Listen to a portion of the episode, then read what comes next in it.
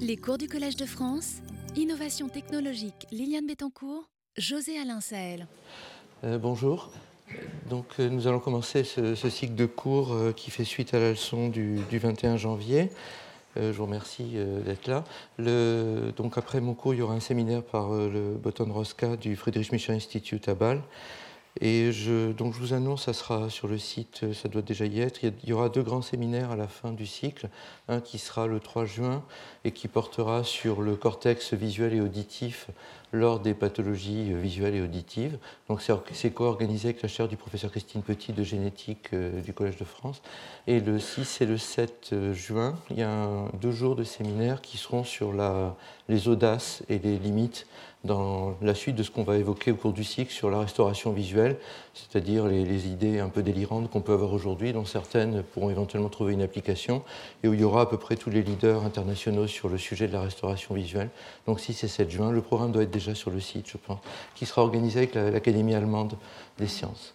Donc ce cours euh, vise essentiellement à décrire euh, le processus euh, de la vision depuis la rétine jusqu'au cerveau, qu'on ne peut pas séparer, comme vous le verrez, encore mieux avec le, séminaire de Boton-Rosca après. Donc, on va essayer d'abord de tordre le cou à une des analogies classiques de la vision, qui est la, photographie, même si le regard des photographes est essentiel à comprendre comment nous fonctionnons. L'œil n'est pas un appareil photographique, et l'analogie, qui est très utile pour expliquer un certain nombre d'éléments du traitement de l'information au début de la vision euh, perd euh, sa pertinence très vite. Euh, donc je, rappelle que sans la capacité de l'œil de détecter une partie du spectre des radiations électromagnétiques, en l'occurrence donc le spectre visible avec la fameuse l'arc-en-ciel des couleurs qui forment ensemble la lumière blanche. Donc sans cette capacité de, percevoir les radiations entre à peu près 300 et 700 nanomètres, nous serions euh, incapables de percevoir la lumière et le monde. Euh, ça n'est qu'une petite partie, comme vous le savez, de, ce spectre. Une partie est audible et tout le reste n'est accessible qu'à des, systèmes euh, complexes et techniques.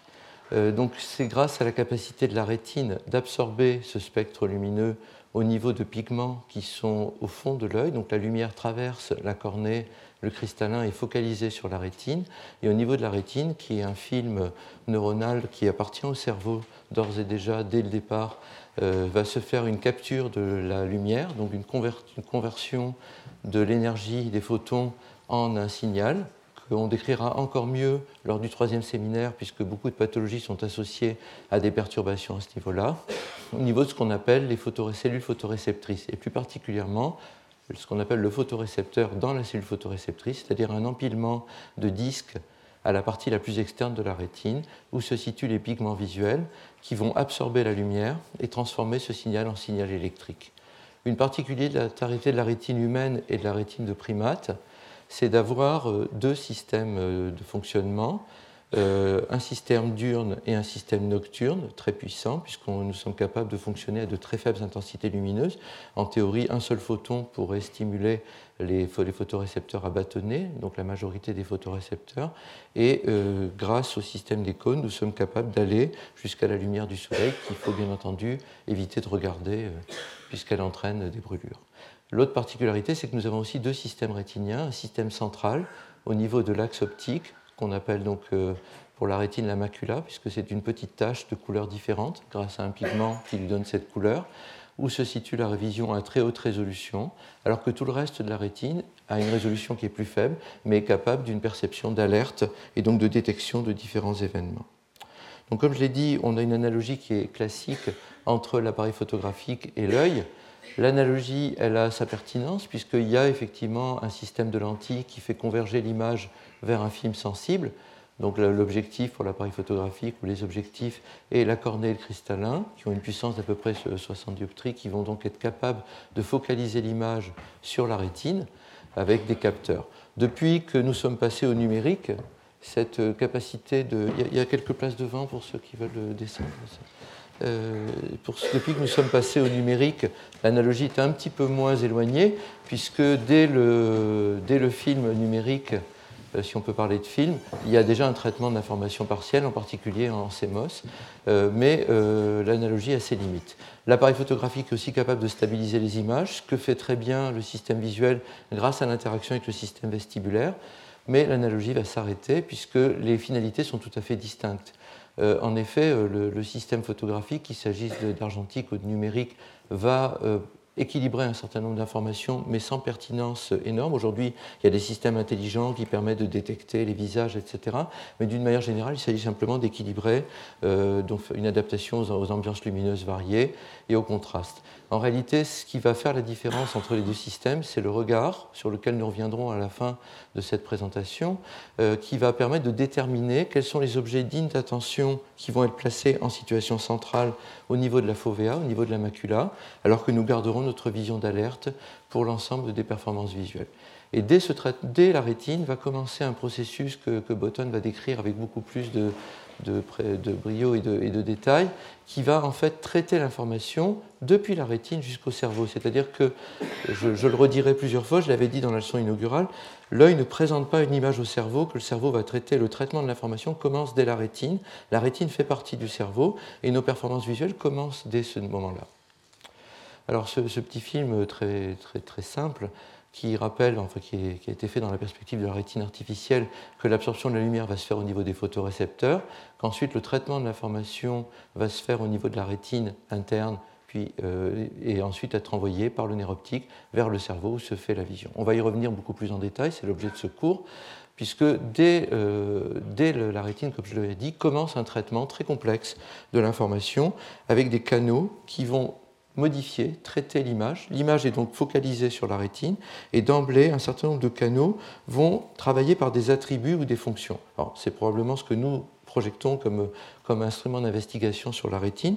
Ces, ces, différentes fonctions et attributs vont ensuite être conduits jusqu'au cerveau et c'est à partir de l'aire cérébrale, donc en V1, où commence au niveau du cortex primaire le traitement de l'information visuelle que nous connaissons, qu'on va ensuite avoir cette capacité de traiter différentes informations sur lesquelles nous allons revenir, comme la couleur, le mouvement. Alors ce schéma, qui est un schéma euh, qui revient à Van qui remonte à une vingtaine d'années, a bien sûr depuis été complètement revisité et euh, aujourd'hui on passe son temps à dire qu'il faut changer les dogmes et ça fait partie de, la vie scientifique. Mais il est très pertinent parce qu'il a l'avantage de parler de modules de traitement d'information. Évidemment, il n'est pas fait pour être lisible, mais on s'aperçoit dès ce moment-là, et ça commence dès la rétine, comme le dira Botton, que nous allons avoir des modules, à la fois des modules spatiaux et temporels, mais surtout des modules par type d'information qui vont être véhiculés pour ensuite arriver jusqu'au cerveau. Et euh, ce système qui va être connecté à d'autres canaux multisensoriels, comme l'audition, comme l'équilibre, comme le toucher,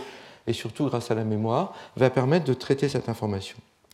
Donc celui qui a le mieux dit les choses et très tôt, sur lequel j'ai beaucoup parlé déjà, c'est Merleau-Ponty qui, dans L'œil et l'esprit, parlait des yeux comme des computeurs du monde. Donc le terme de computer, euh, l'œil et l'esprit, c'est 1960, hein, donc c'est un terme qui aujourd'hui rentrait complètement dans les mœurs. À l'époque, je pense qu'il était beaucoup moins euh, populaire. Et euh, que fait la rétine? Ce schéma est un grand classique du livre de John Dowling, notre maître commun, qui a dans, ses, textbooks qui sont aujourd'hui des grands classiques, y compris la dernière édition, décrit le système de traitement de l'information. On va avoir une première partie au niveau des photorécepteurs qui va se comporter comme un capteur de gain, donc avec une réponse avec des seuils lumineux, donc extrêmement bas pour les photorécepteurs à bâtonnet, puisque un seul photon les stimule, comme je l'ai dit, euh, en théorie tout au moins, dans, des conditions expérimentales idéales. Dans la vraie vie, c'est plutôt 10 photons, mais c'est très peu. Et à partir de là, il y a une réponse qui est graduée. Ce sont, ce sont des neurones qui ont cette particularité de répondre de façon proportionnelle à l'intensité lumineuse, avec une réponse qui est complètement proportionnelle.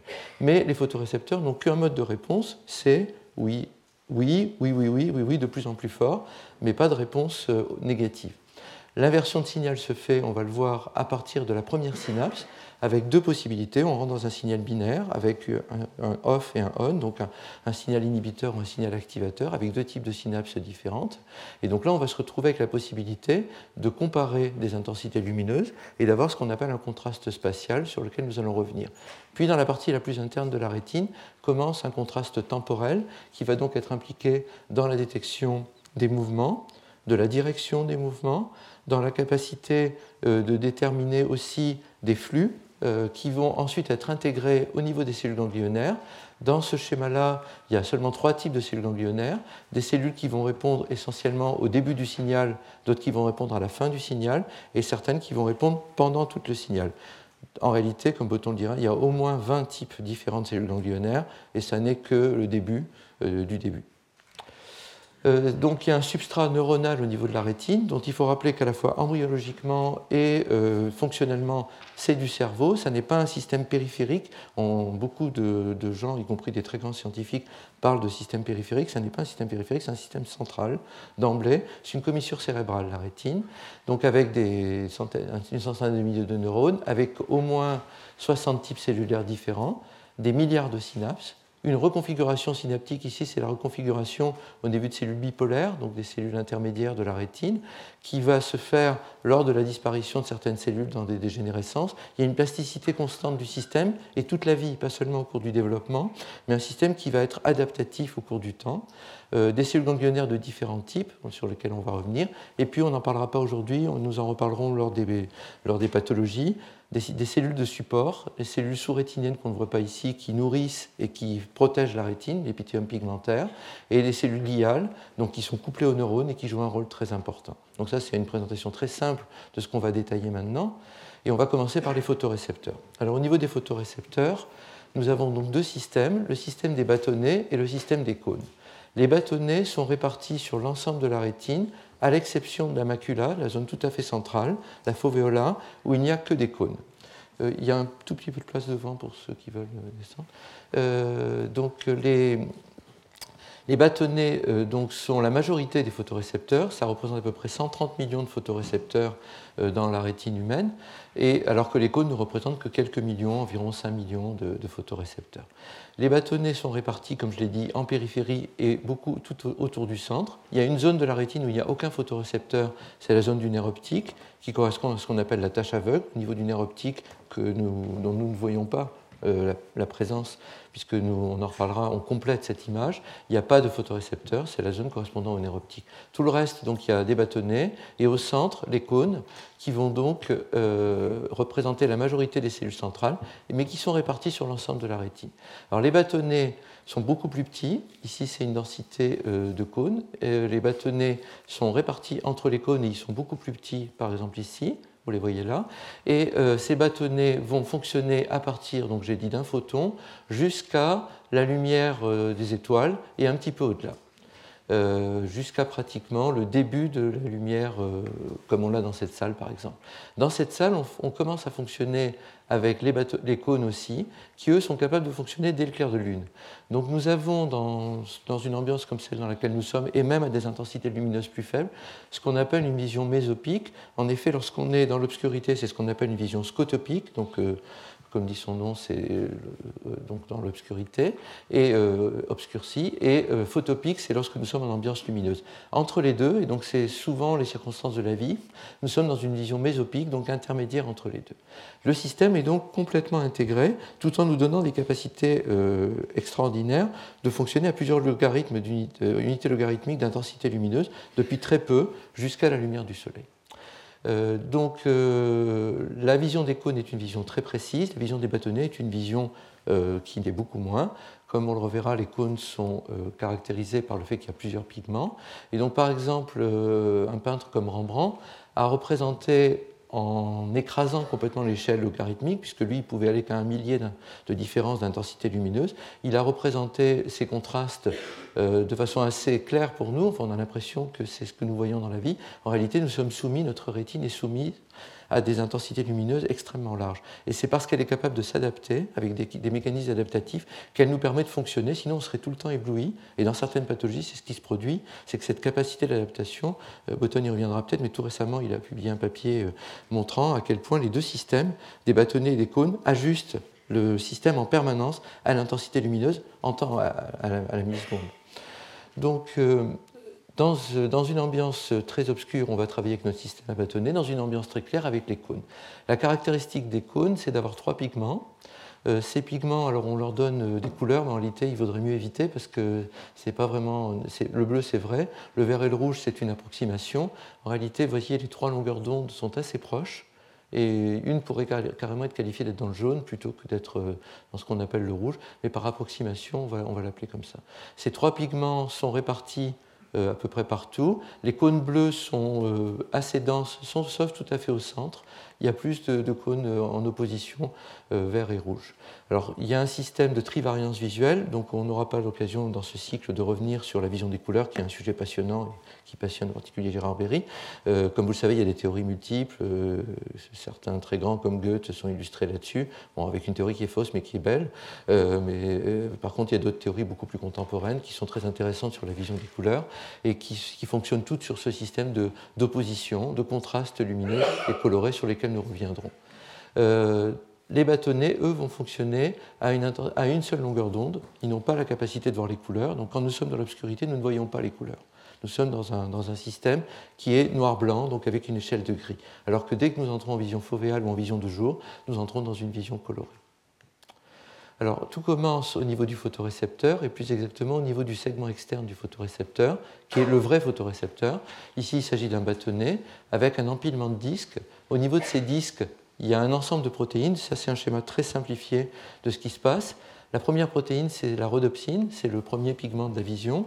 Donc la rhodopsine, c'est ce qu'on appelle une protéine G, c'est la première protéine G, c'est une protéine qui a sept passages transmembranaires et qui a surtout la capacité d'avoir à l'intérieur une vitamine qui est la vitamine A, un, enfin un dérivé de la vitamine A, qui est le rétinal, euh, et qui a comme particularité, sous l'effet de la lumière, de changer de conformation. Donc c'est un travail euh, extraordinaire qui avait été réalisé par George Wald, qui a eu le prix Nobel en 1967 pour cette découverte. George Wald, euh, qui avait travaillé sur la vision, mais sans avoir une idée très précise de ce qui se passait. L'anecdote est peut-être intéressante, c'est que donc George Wald avait voulu, il est américain, et il savait que le meilleur laboratoire qui travaillait sur l'absorption de la lumière, à l'époque on ne savait rien de la capacité d'absorption de la lumière, était un laboratoire allemand. Donc il était allé en Allemagne pour travailler, mais c'était en 1938, je crois. Et, euh, donc euh, il a commencé à travailler et il avait préparé un ensemble d'extraits de rétine de batraciens, euh, puisque les photorécepteurs sont gros et qu'il avait pu prendre tous ces extraits. Et comme il était juif, il a dû repartir assez précipitamment, mais il a emmené avec lui tout ce qu'il avait pu, tout ce qu'il avait pu préparer donc dans l'obscurité.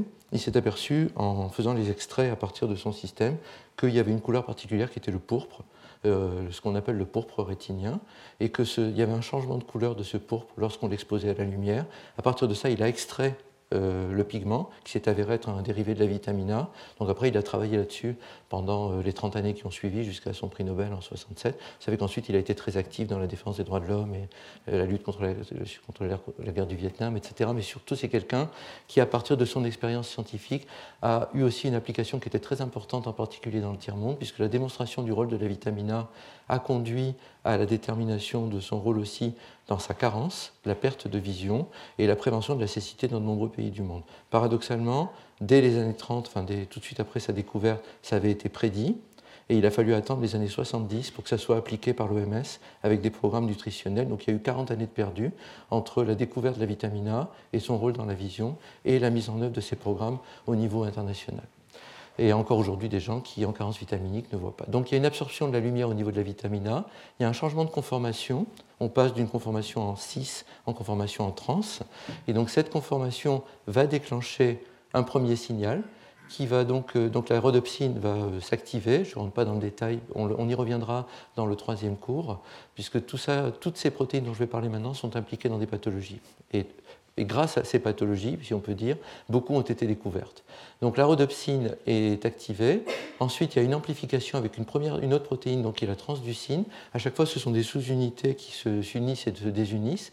Puis euh, une activation d'une enzyme qui s'appelle la phosphodiestérase, qui va être activée avec une amplification du signal qui à la fin va être de 1 million. Donc à partir d'un photon, vous allez avoir 1 million de protéines qui vont être activées en cascade et euh, ça va aboutir à l'hydrolyse d'un second messager cellulaire qui est ce qu'on appelle le GMP cyclique.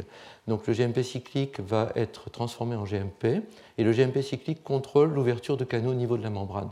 La particularité des photorécepteurs, c'est que ces canaux ioniques sont ouverts lorsque on est dans l'obscurité.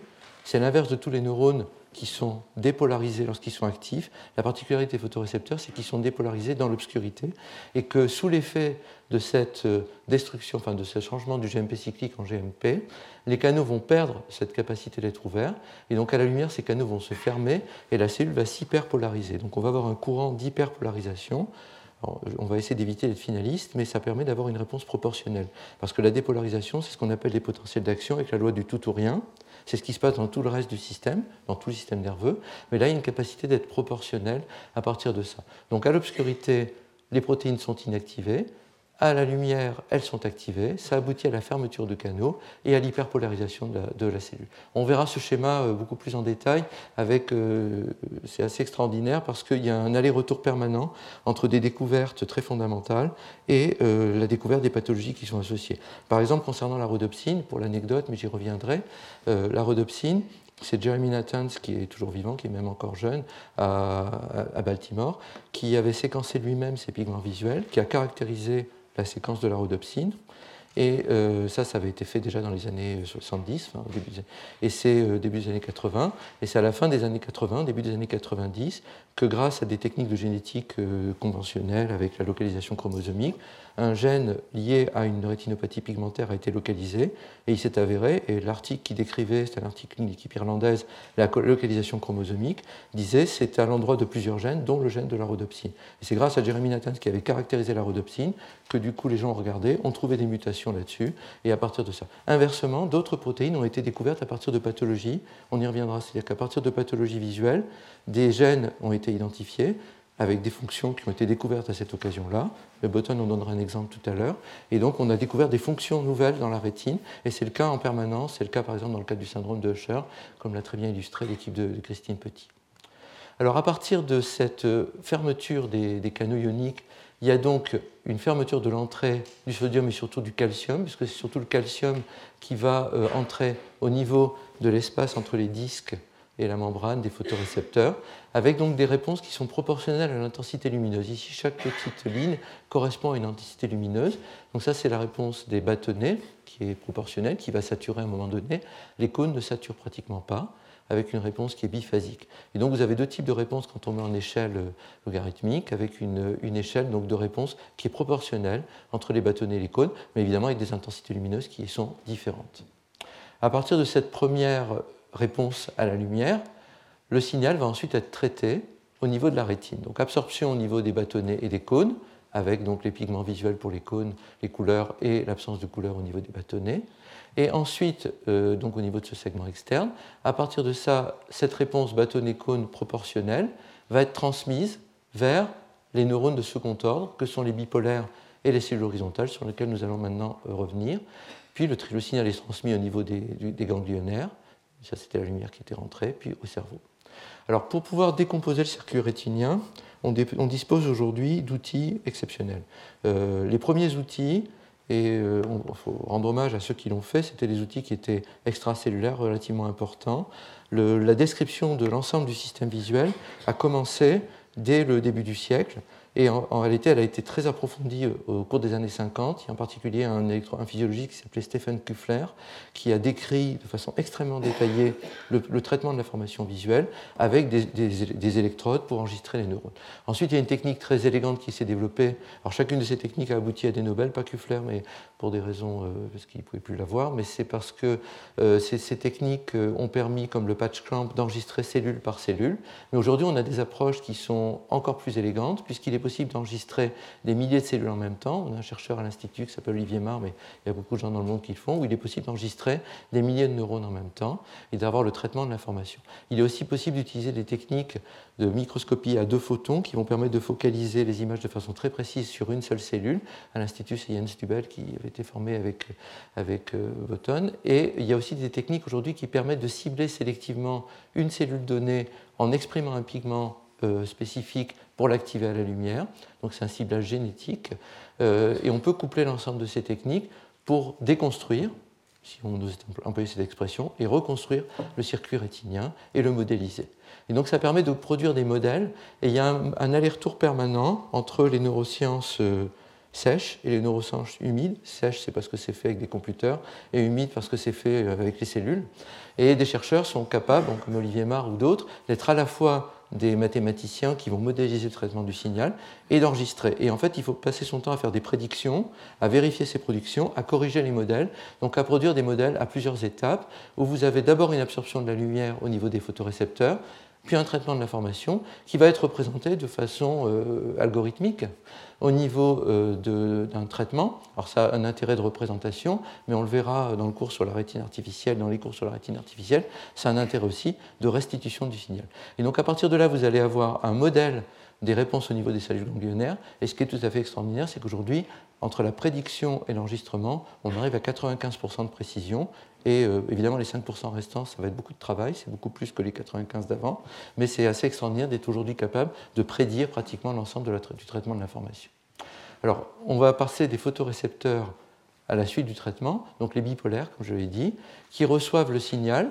Et là se produit, donc ça ce sont des synapses en microscopie électronique, euh, ce sont des synapses qui ont comme particularité d'être compartimentalisées, avec euh, un même photorécepteur qui va contacter de très nombreuses cellules postsynaptiques donc en aval de la synapse, comme des bipolaires et des cellules horizontales, avec une libération de vésicules qui contiennent un neurotransmetteur qui est le, glutamate, donc qui est un neurotransmetteur excitateur.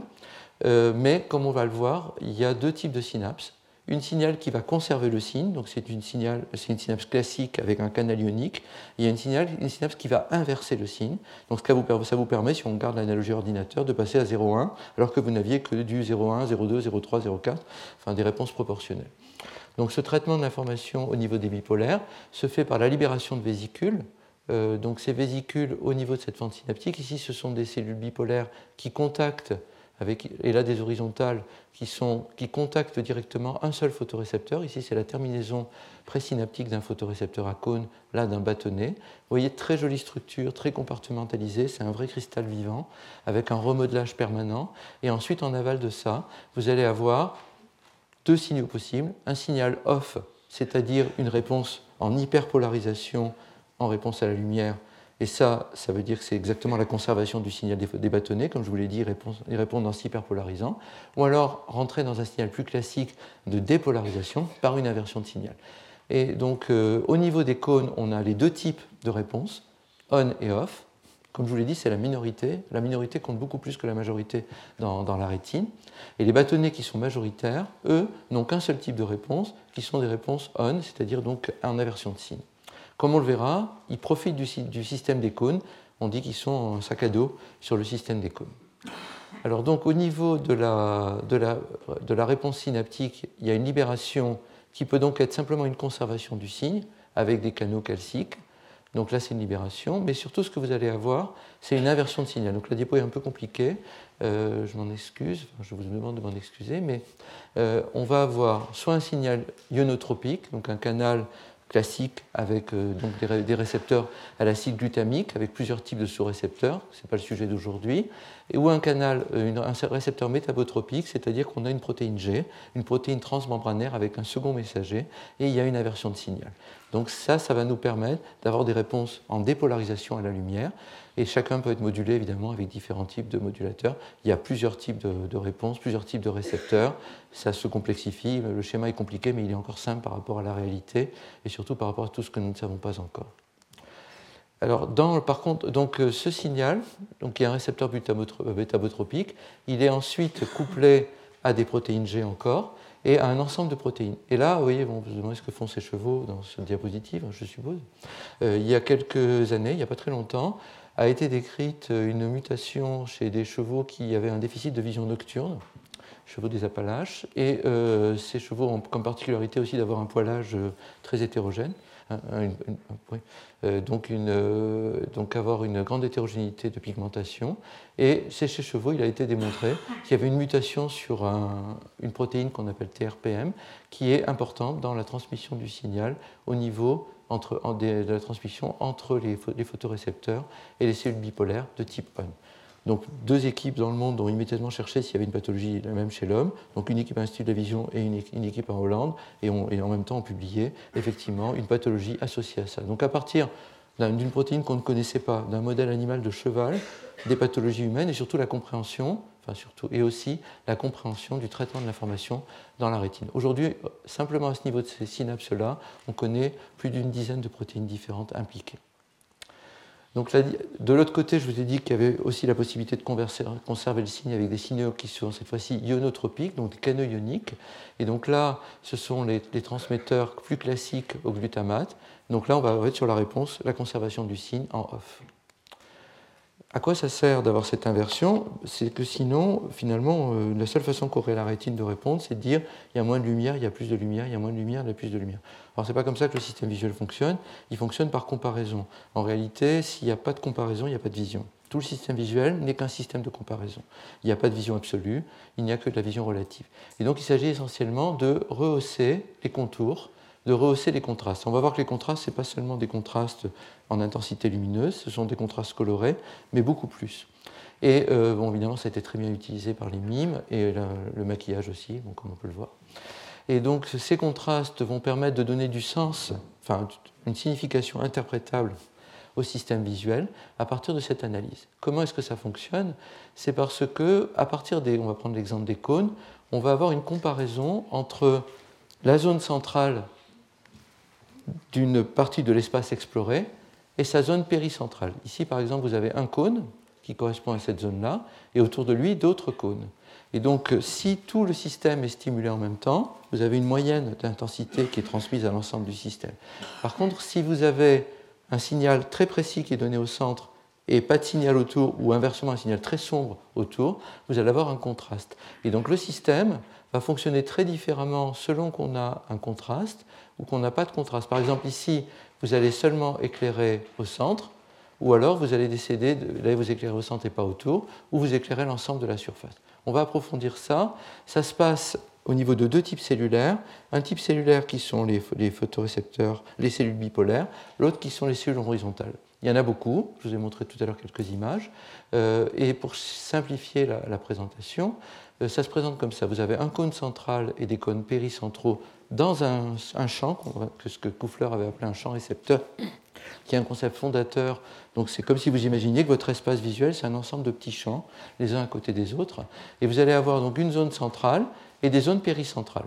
Et entre les deux, chaque système va être doté de ces bipolaires on et off, pour simplifier. Et il y a un comparateur qui se fait avec des cellules qui sont couchées en travers, qui sont les cellules horizontales, comme nom l'indique, qui vont comparer l'information. Et vous allez vous retrouver devant un phénomène de comparaison entre les deux qui va augmenter les contrastes. Et ça, ça avait été très bien décrit au 19e siècle par un très très grand physiologiste et philosophe qui était Ernst Mach, celui des bandes de, Mach et de, des vitesses aussi. Donc ce sont les bandes de Mach. Les bandes de Mach sont, ont comme caractéristique que si vous regardez la bande, vous avez l'impression que ce bord-là est plus sombre que celui-ci. En réalité, ces bandes ont exactement la même intensité lumineuse, chacune d'entre elles. Et elles, fonctionnent chacune indépendamment, mais en réalité, elles fonctionnent en comparaison avec les bandes environnantes. Ce qui fait que quand le côté qui est près d'une bande sombre va apparaître plus clair, le côté qui est près d'une bande claire va apparaître plus sombre. Ça fait partie du fonctionnement du système visuel. Donc, comme j'avais dit euh, à l'instant inaugural, ce qu'on voit n'est qu'une illusion. C'est un, ensemble d'illusions que nous mettons en adéquation avec le réel. Une illusion classique, c'est celle-ci.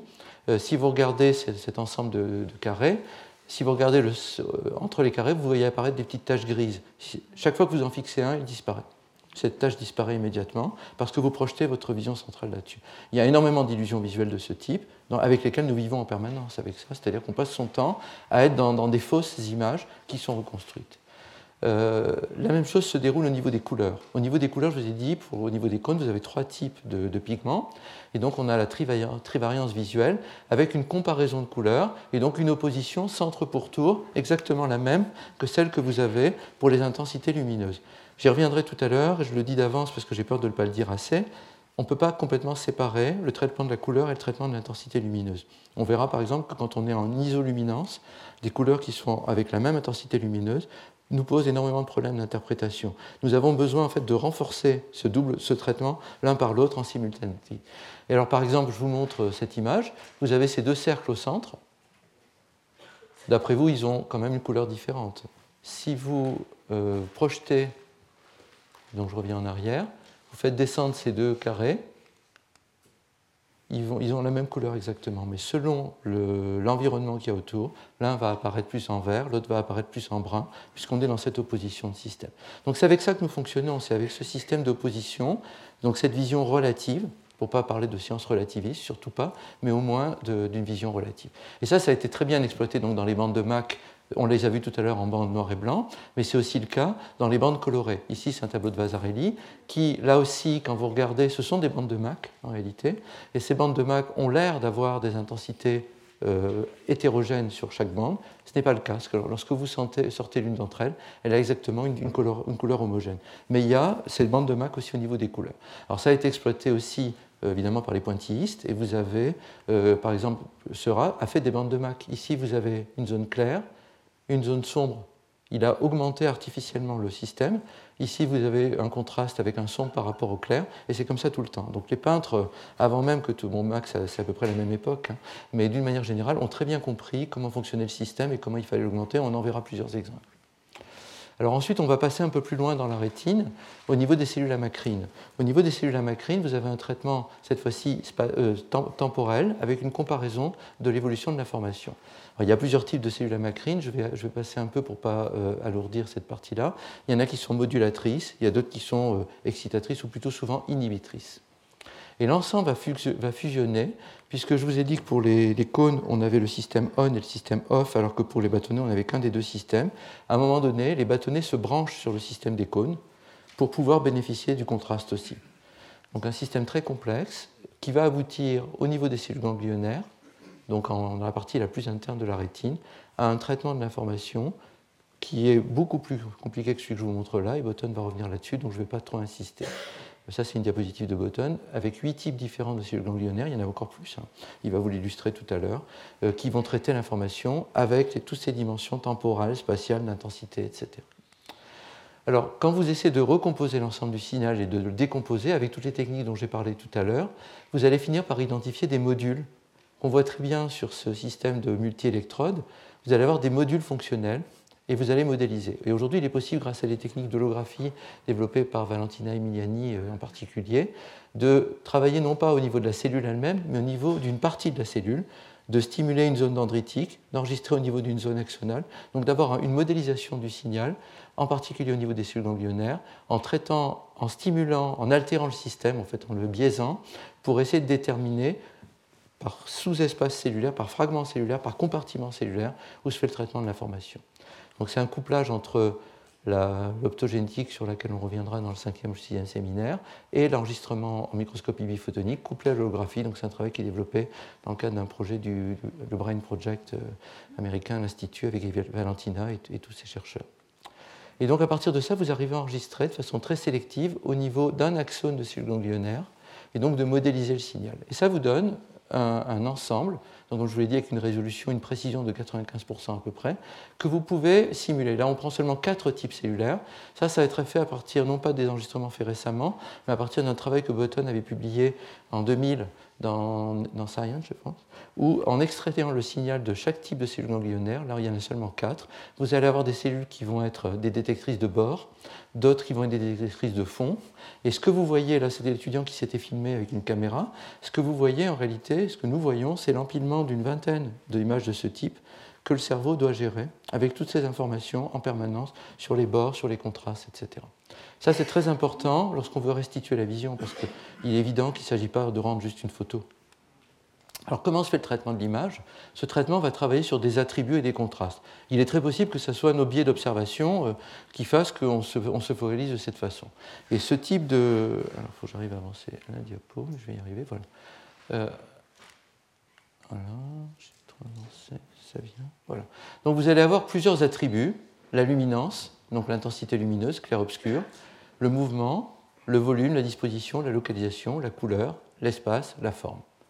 Donc ces différents éléments de traitement de l'information sont traités au niveau de la rétine, dès la rétine, et pas à partir du cerveau, avec en particulier une adaptation à la luminance, au contraste. Donc la rétine s'adapte en permanence. C'est un système qui est sans arrêt en train de déterminer, de déterminer quelle est l'optimisation du traitement pour visualiser les paramètres, qui va détecter des configurations caractéristiques. Et quelque chose qui est très intéressant, c'est qu'il y a un système de prédiction dans la rétine. Dès la rétine, il n'y a pas besoin d'interprétation. Il y a un système qui va faire que lorsqu'un objet mouvant, par exemple, arrive à une zone du champ de vision, le système en aval va anticiper l'arrivée de cette information pour rehausser l'information. Donc il y a une prédiction dès la rétine. Et en particulier, tout ça intervient dans ce qu'on appelle la discrimination entre le fond et la forme. Euh, pour extraire à partir d'une scène. Et donc cette image n'est pas un traitement de l'information dans le cerveau, mais dans la rétine, avec une extraction des formes sur des détails caractéristiques de ce qui bouge, de ce qui est fixe, de ce qui est avec des, vecteurs directionnels qui sont déterminés. Et donc les cellules ganglionnaires en particulier vont individualiser des différentes figures, en l'occurrence des personnes ou des voitures dans ce cas précis, supprimer les informations qui sont tellement cohérentes qu'elles sont monotones et sans intérêt, pour ne déterminer que ce qui est surprenant, ce qui nécessite une vigilance particulière. Donc je l'avais dit, euh, notre système apprend à imprévoir. Il faut se préparer en permanence à être surpris. Et donc le système, dès que l'information est redondante, dès qu'elle est cohérente, il va la considérer comme acquise, et c'est seulement lorsqu'elle devient de nouveau incohérente qu'il va se réactiver. Et donc c'est ce qu'on appelle les mécanismes de discrimination figure-fond, c'est-à-dire qu'à un moment donné, la figure va rentrer dans le fond lorsqu'elle n'est plus une figure, lorsqu'elle fait partie du fond. Elle devient l'habitude, si vous voulez. Euh, et donc euh, ce mécanisme de perception va permettre de distinguer l'essentiel du détail. Et donc euh, on va se retrouver avec des analyses où à un moment donné, selon votre façon de regarder une scène visuelle, vous allez déterminer que ce sont les formes les plus intéressantes ou pas. Par exemple, cette forme, il n'est pas du tout évident qu'on l'aurait trouvée très intéressante. On aurait pu penser, à cause des couleurs, que les formes les plus intéressantes étaient les formes colorées. C'est le système visuel qui, à un moment donné, va décider, et on y reviendra, euh, je ne sais pas ce qu'on peut appeler décider, mais en l'occurrence, euh, c'est euh, la façon de décrire le phénomène. Et donc ça, ça nous donne, à partir de cette extraction, des informations qu'on reconstruit. Et donc, du coup, des illusions de nouveau. Une illusion classique, c'est les bords du triangle de Canizza. Vous les voyez, ces bords, n'existent pas, évidemment. C'est la projection que vous faites. En fait, vous reconstituez l'information qui vous manque à partir de ce que vous avez. C'est aussi le remplissage euh, dans ce qu'on appelle l'effet, des couleurs. Ici, il y a une troisième couleur qui n'existe pas entre les deux côtés. Cette couleur n'existe pas. elle est construite par le système en remplissant les vides. Ça a été utilisé, bon, ici c'est du classique avec les lignes et le chien, mais par Magritte par exemple, hein, donc, euh, dans la cavalière, où vous avez, euh, en fait, euh, avez l'impression d'une continuité, qu'il y a même un arbre à cet endroit-là, il n'y en a pas en fait. Tout le système est construit sur ce type d'illusion qui, est lié au fait que notre cerveau construit des images à partir d'éléments déconstruits. Donc on reprend notre vision modulaire qui est fausse, mais qui qui est compliquée, mais, mais, trop simple quand même, et du coup fausse pour revenir au traitement de l'information après le traitement rétinien. Et donc, j'avais, lors du colloque sur la photographie, j'avais dit que la photographie, c'est un objet d'attention. Et ce qui est le plus important, c'est d'avoir un sujet attentif. Et le rôle du cerveau et de notre système, c'est d'être un sujet attentif par rapport à des objets d'attention. Donc, il y a un traitement de l'information qui commence euh, dans les aires corticales. Donc, vous avez les aires primaires, mais vous avez aussi les aires secondaires, etc. Et par exemple, si on prend euh, une stimulation colorée ou une stimulation en mouvement, il y a une zone qui va être commune dans l'activation au niveau du cerveau, entre les deux, euh, et des zones qui sont différentes. L'une va activer plus spécifiquement V4 par exemple pour un stimulus coloré, alors que pour le mouvement, vous allez activer plutôt V5. Mais V1 va unifier l'ensemble de l'information. C'est un schéma qui est assez ancien de Semirzeki, mais qu'on peut évidemment euh, complexifier à l'extrême. Et au niveau du cortex visuel, on se retrouve, alors là on passe des aires primaires aux aires associatives, avec des fonctions spécialisées. Une carte topographique, c'est un schéma que j'emprunte à Amir Hamedi, où vous allez avoir la vision des, par exemple, la, lecture qui existe chez les aveugles, puisque les aveugles lisent avec la même zone que nous, et en braille ou avec euh, les transformations auditives, euh, la reconnaissance des visages, la reconnaissance des objets, un certain nombre d'éléments. Une question qu'on n'abordera pas aujourd'hui, que j'aborderai en Inde la semaine prochaine pour le collège, c'est la capacité du cerveau de s'adapter à des choses qu'il n'a jamais vues. Euh, qui est le problème classique de Molineux, qu'on avait brièvement évoqué et qu'on réévoquera lors du séminaire du, du, 3, du 3 juin. Alors, euh, tout fonctionne donc, comme je l'ai dit, en contraste. Et donc, euh, ça fonctionne en contraste. Je reviens délibérément à la rétine. Dès la rétine, avec ses champs récepteurs, cette opposition qui va, à partir des cellules ganglionnaires, transformer l'information, et ça continue au niveau du cerveau. Et au niveau du cerveau, et ça, ça, a été l'ensemble des travaux extraordinaires de Hubel et Wiesel dans la suite de Steve Kuffler, qui ont permis de montrer qu'au niveau du cerveau, vous avez des alignements, des zones très précises, donc les champs récepteurs continuent euh, jusqu'au cerveau. Donc ils l'ont fait sur le cortex de chat puis de primate. C'est une image qui est extrêmement précise qui est interprétée avec ces champs récepteurs, et donc qui commence à la rétine et qui continue jusqu'au cerveau avec des alignements, des, informations qui sont de plus en plus complexes. Là, on est encore en V1 sur des informations relativement simplifiées. Et donc ce traitement de l'information avec des champs récepteurs fonctionne sur le contraste. Je vous ai parlé du contraste d'intensité, on y reviendra, du contraste de couleur, mais il y a même des contrastes de taille. Un exemple de ça, ce sont ces deux images. Si vous regardez, les deux centres de l'image sont de la même taille. Pourtant, on n'a pas l'impression. Euh, on n'a pas l'impression parce que le système d'emblée, et ça, ça commence à la rétine, et là on est plutôt sur le cerveau, va commencer à faire des comparaisons. Donc on est d'autant plus grand qu'on est à côté de petit et réciproquement. Et donc ce système de contraste, il existe en intensité lumineuse, en taille, mais il existe aussi en, couleur. Et donc là, on rentre dans le problème de la confusion entre les couleurs et l'intensité lumineuse. Il y a ce qu'on appelle des couleurs isoluminantes, c'est-à-dire que pour la même couleur, vous avez un nombre de photons, une stimulation, une énergie plutôt des photons qui va être équivalente. Et donc selon que vous avez un contraste par rapport à une zone sombre ou claire ou alors par rapport à une zone isoluminance, il est évident que vous avez beaucoup de mal à déterminer les contours de ce cercle, alors que c'est le même exactement. C'est simplement que la couleur ne suffit pas, même si on le reverra, les pointillistes ont utilisé la couleur comme élément de, dessin, la couleur ne suffit pas à tracer des contrastes. C'est le contraste lumineux qui trace des contrastes. Alors par exemple ici, vous avez des couleurs isoluminantes ou des couleurs non isoluminantes. Ici, les bandes vous apparaissent tout à fait clairement, alors qu'ici, vous avez même peut-être l'impression qu'il y a une espèce de mouvement des bandes parce que votre, système en permanence est obligé de bouger pour comparer. Et ça, c'est ce qu'on appelle les microsaccades. Mais avant de l'illustrer, je, veux rappeler que beaucoup de choses ont été euh, découvertes euh, intuitivement par des peintres et des artistes. Et euh, c'est encore Semir Ziki qui disait que le peintre, c'est pas seulement un artiste, c'est aussi un neurobiologiste qui explore le cerveau visuel. donc avec une méthodologie qui lui est singulière, puisque c'est chaque fois sa vision des choses, qui n'est pas du tout la même que celle du neurobiologiste, mais c'est aussi une façon d'apprendre des connaissances sur nous-mêmes. Et toujours dans l'œil et l'esprit de Merleau-Ponty, c'est tout ce qu'il fait à propos de Cézanne, c'est une façon de voir qui va se, déterminer ainsi. Un exemple de ça très simple pour commencer, c'est la, situation de Monet, on va perdre une composante de la couleur, le bleu. Pourquoi? Parce que Monet développe une cataracte. Euh, donc ça, c'est au cours du développement de sa cataracte. On va voir apparaître une perte du bleu, euh, ici, ce sont différents euh, stades de la, peinture de Monet avant la survenue de la cataracte. Vous voyez la prédominance du bleu dans sa peinture qui est extrêmement importante euh, dans sa vision, presque comme si on était en vision noir et blanc. Et là commence l'arrivée de la cataracte avec la capacité progressive de peindre, que Monet peint, il s'intéresse beaucoup, il y a toute la correspondance avec Clémenceau, où il décrit sa vision pendant sa cataracte, après son opération de la cataracte, ses multiples opérations. Et ici, vous voyez la perte complète du bleu, sur la même scène exactement, les nymphéas. Ici, c'est l'évolution de sa cataracte, qu'on voit très bien au cours du temps donc ça vous, vous, le voyez quand vous allez à Marmottan, enfin vous pouvez le voir, on voit très bien ces, différents éléments. Euh, on le trouve moins bien dans les, représentations euh, numériques parce que ça, s'écrase un peu, mais on voit très bien ce qui se passe. Et puis de façon encore plus intéressante, que fait la cataracte? Elle va enlever une partie des choses, le cristallin devient jaune, donc va filtrer essentiellement le bleu. Et donc on perd cette capacité que décrivent, et on s'en rend pas compte en fait, les gens perdent progressivement ça. C'est quand ils sont opérés que d'un coup ils disent tiens j'ai revu les couleurs euh, que j'avais perdues complètement. Et ici, par exemple, quand on simule cette cataracte en mettant un filtre jaune, on retrouve à peu près la peinture que je vous ai montrée tout à l'heure sur les nymphéas. Et Monet l'a fait lui-même, puisqu'il a peint la même scène avec l'œil opéré et l'œil non opéré. Il a comparé sa vision et en montrant très bien la différence colossale. D'autant plus qu'à l'époque, quand on opérait la cataracte, on ne mettait pas de cristal artificiel, il n'y avait pas de filtre, et donc il y avait les ultraviolets qui rentraient, une partie des ultraviolets, donc un éblouissement complet du système du bleu, et même une toxicité par rapport à ça. Donc là, c'est assez simple, on perd simplement une couleur, et il faut se débrouiller avec le contraste en perdant seulement une couleur. Euh, Matisse a travaillé aussi sur ce problème de la couleur et il illustre assez bien la problématique de l'isoluminance. Alors Matisse ne s'est fondé que sur la couleur en fait dans son système de. Il n'a en principe pas de traits. Enfin, on verra que s'il a été obligé. Mais là justement, Avis Safran qui m'a aidé à préparer ce cours, si on prend euh, un des classiques de Matisse et qu'on crée une isoluminance, on s'aperçoit que le trait est plus difficile. Alors ça sort moins bien sur l'écran que sur le papier.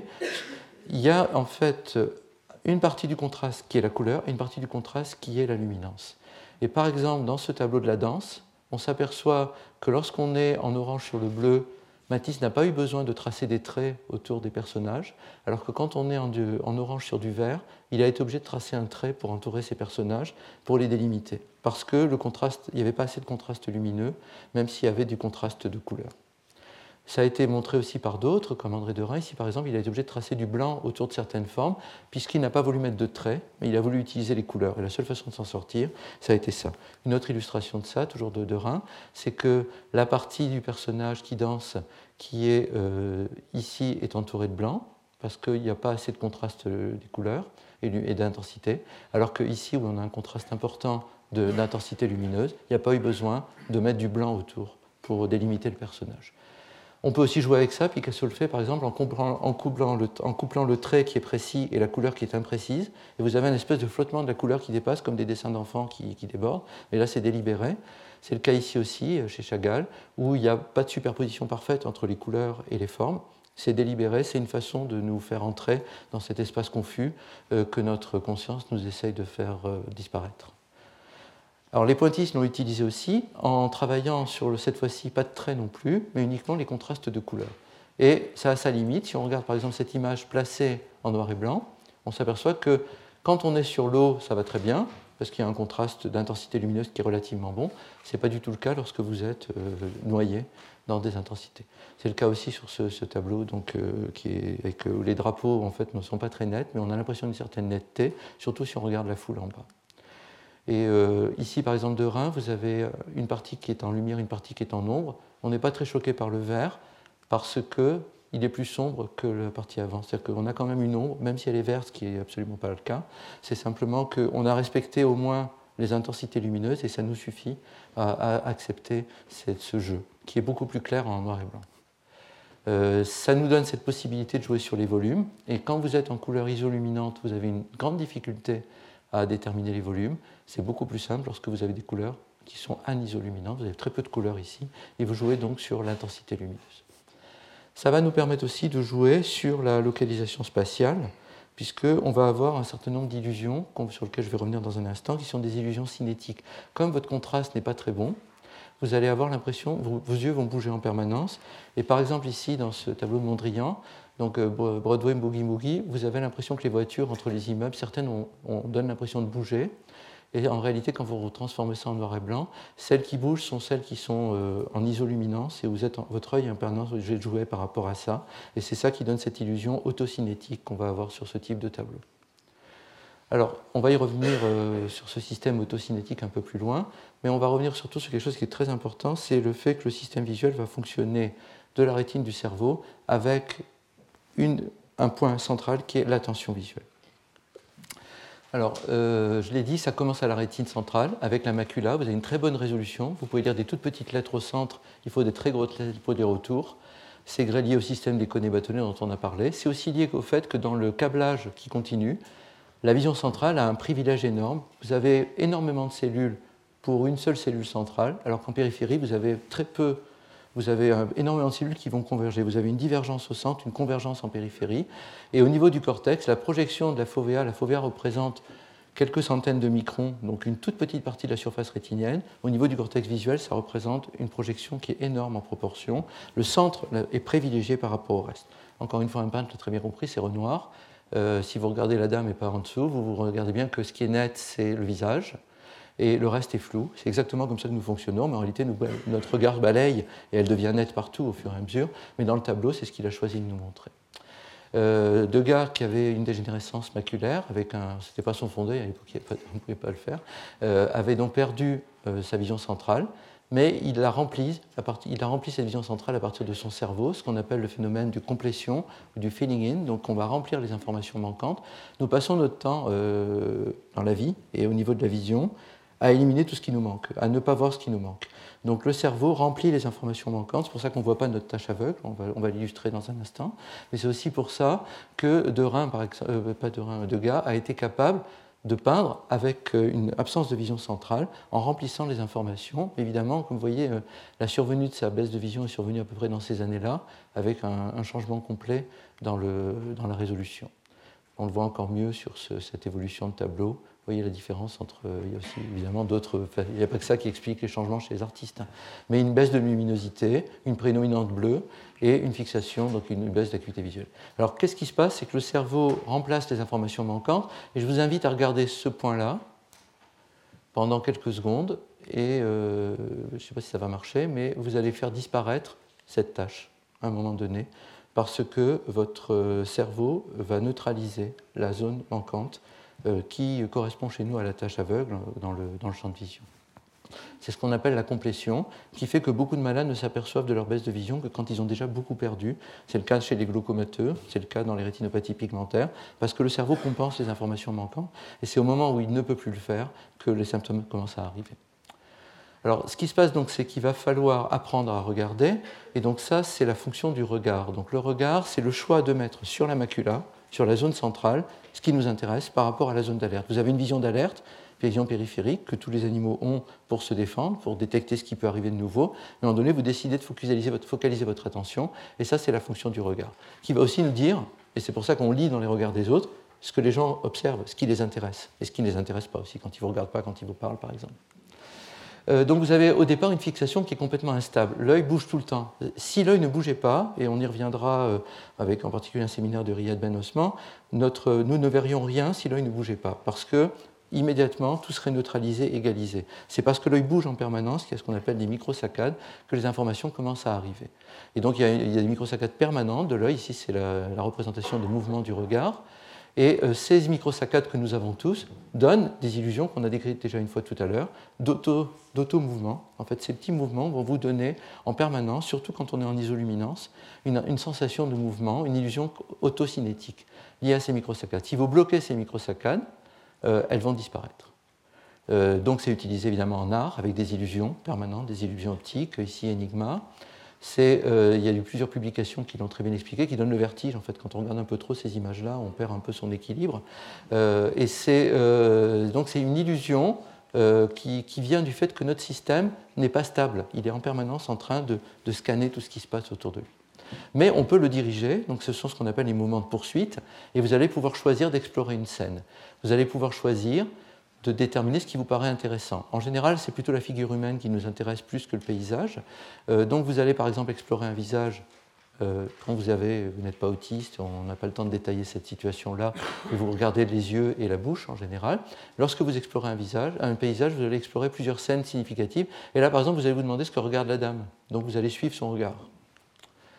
Et euh, ça, c'est grâce au, au, système oculomoteur qui nous permet de bouger nos yeux et qui va être asservi à la détermination de ce qui est important, c'est grâce aussi au fait qu'on peut faire converger vers un point d'intérêt nos deux yeux, ce qu'on appelle la convergence, la vergence, vers un point d'intérêt avec une focalisation extrêmement précise. Donc ça, c'est l'attention.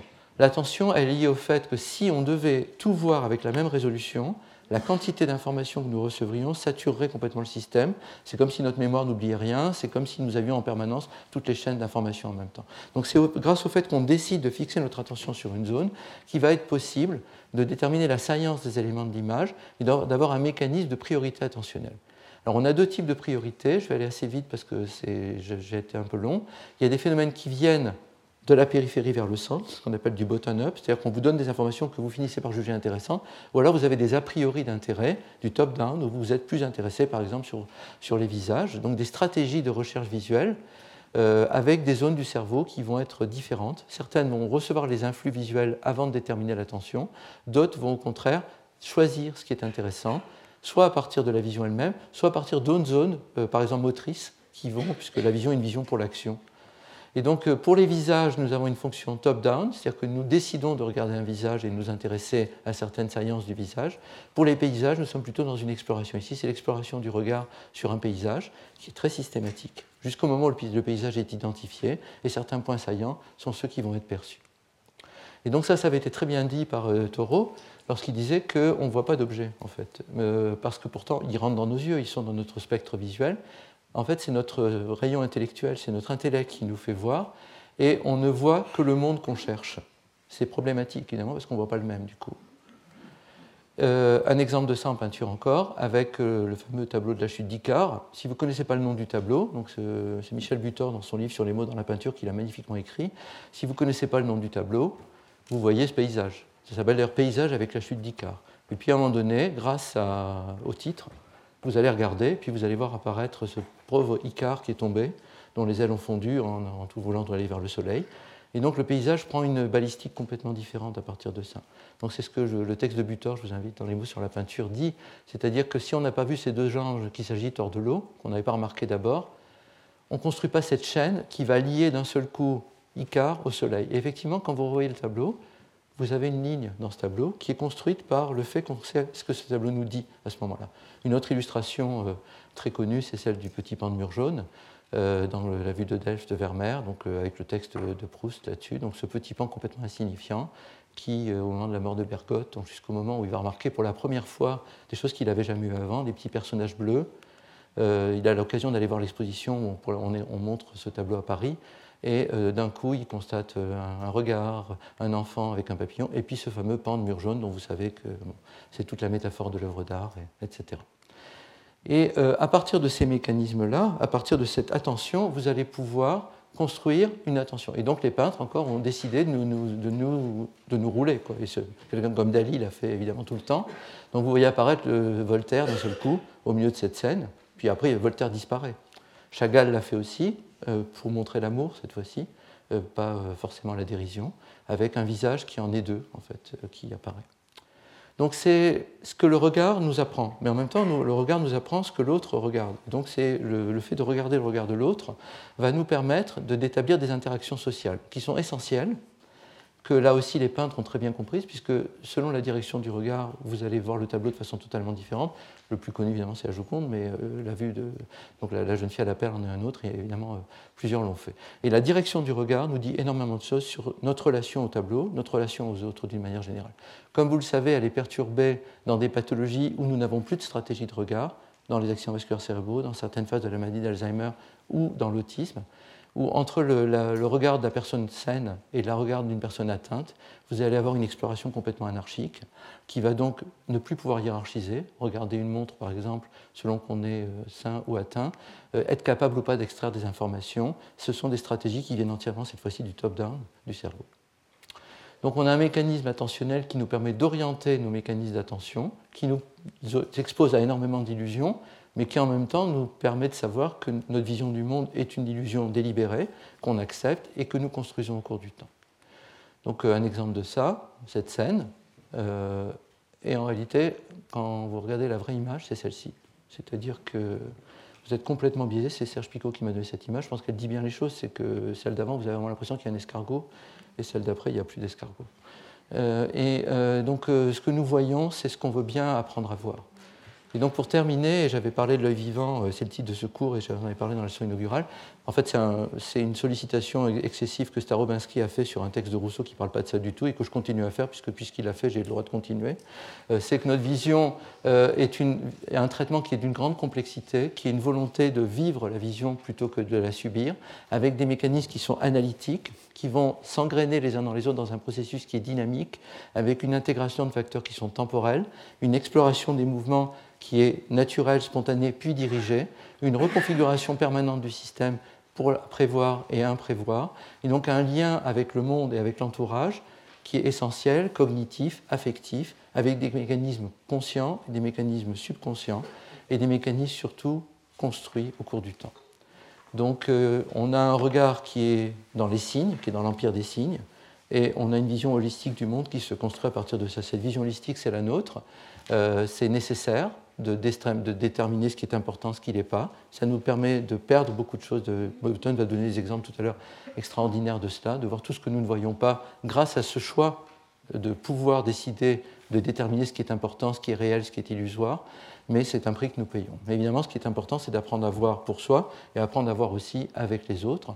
Et donc, toujours Taureau, et je l'avais mis en, traduction en anglais de mon cycle de conférences, euh, c'est apprendre à voir avec le regard des autres. C'est ce que les peintres nous apprennent à faire. Et la compréhension du système visuel nous permet peut-être aussi parfois de perdre certaines certitudes et d'apprendre à ne pas prévoir tout.